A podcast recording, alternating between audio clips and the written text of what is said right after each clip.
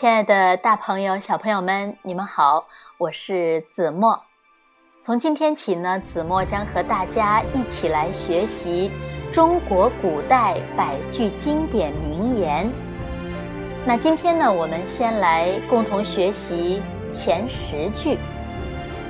第一句：“天行健，君子以自强不息。”我们再来读一遍：“天行健，君子以自强不息。”这句话呢，出自《周易》，意思是：作为君子，应该有坚强的意志，永不止息的奋斗精神，努力加强自我修养，完成并发展自己的学业或者事业。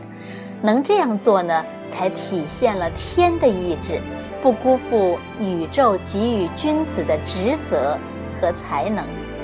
那我们一起再来读一遍。天行健，君子以自强不息。我们来看一看第二句：勿以恶小而为之，勿以善小而不为。我们再来读一遍：勿以恶小而为之，勿以善小而不为。这句话呢，出自《三国志》。是刘备说的一句话，那这句话的意思呢，是对任何一件事，不要因为它是很小的、不显眼的坏事就去做；相反呢，对于一些微小的却有益于别人的好事，不要因为它意义不大就不去做它。好，那我们呢，再来读一遍。勿以恶小而为之，勿以善小而不为。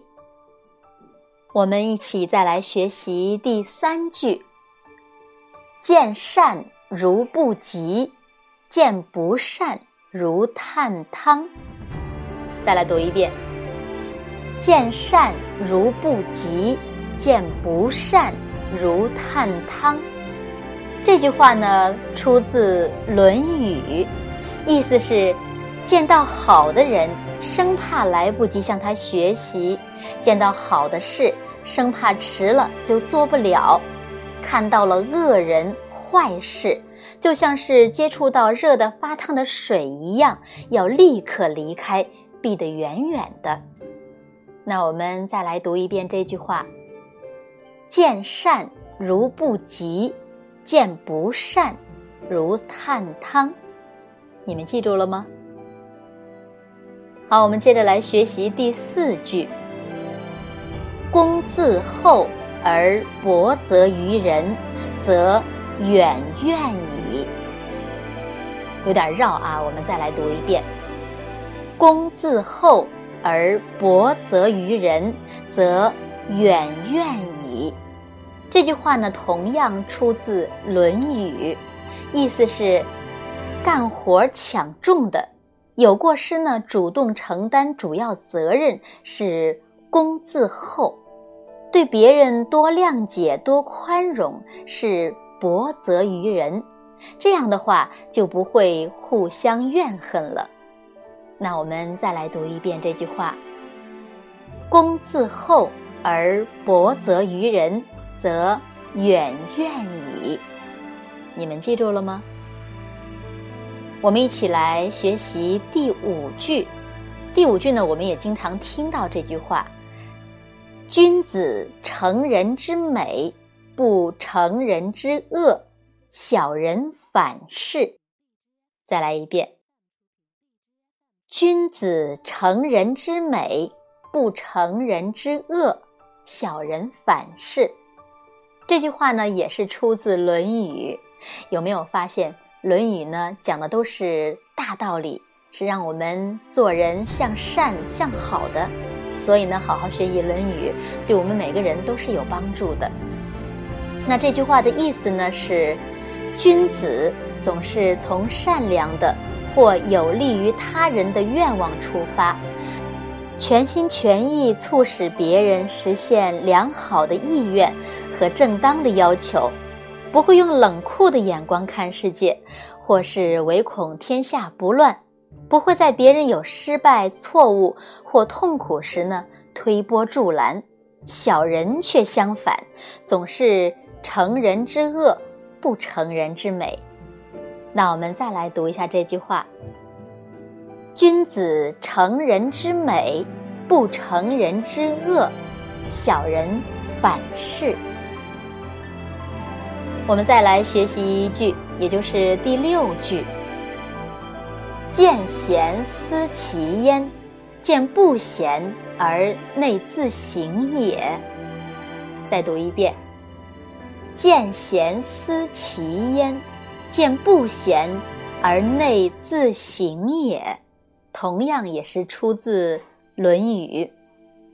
那这句话的意思呢是？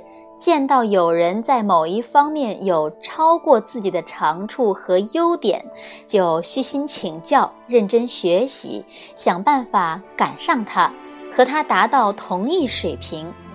见到有人存在某种缺点或不足，就要冷静地反省，看自己是不是也有他那样的缺点或不足。那我们一起再来读一遍。见贤思齐焉，见不贤而内自省也。你们学会了吗？好，我们接着往下走，再来学习第七句：己所不欲，勿施于人。再来一起读一遍：己所不欲，勿施于人。这句话同样也是出自《论语》。是不是我们经常在生活中也能听到这句话呢？那这句话的意思是，自己不想要的痛苦、灾难或是什么的，就不要把它强加到别人身上。通俗的话就是说，我们自己都不想做的事情，也不要强迫别人去做。那我们再来学习一下：己所不欲，勿施于人。那在生活中呢，我们也要牢记这句话，也要这样去做。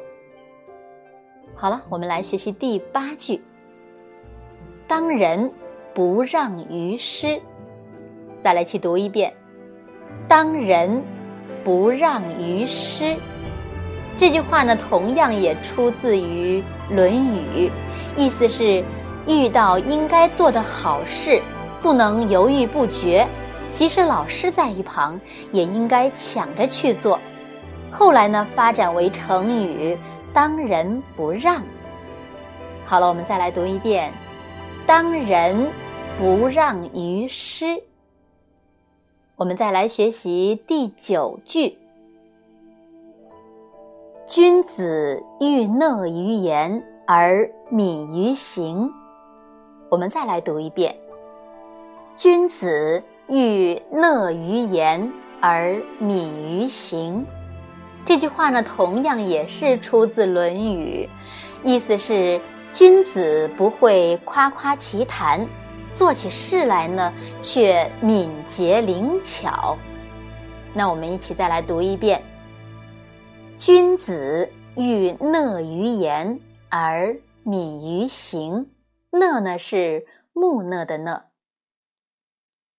好了，我们一起再来学习今天的最后一句，也就是第十句：“二人同心，其利断金；同心之言，其秀如兰。”我们一起再来读一遍：“二人同心，其利断金；同心之言，其秀如兰。”这句话呢是出自《周易》，意思是同心协力的人，他们的力量呀足以把坚硬的金属弄断；同心同德的人发表一致的意见，说服力强，人们就像闻到芬芳的兰花香味儿，容易接受。好了，我们一起再来读一遍：二人同心，其利断金；同心之言。其秀如兰，可不要把“秀”读成“臭”哦。好了，今天的中国古代百句经典名言，子墨就和大家一起学习这十句。那我们下期节目接着共同来学习。今天就到这里吧，再见。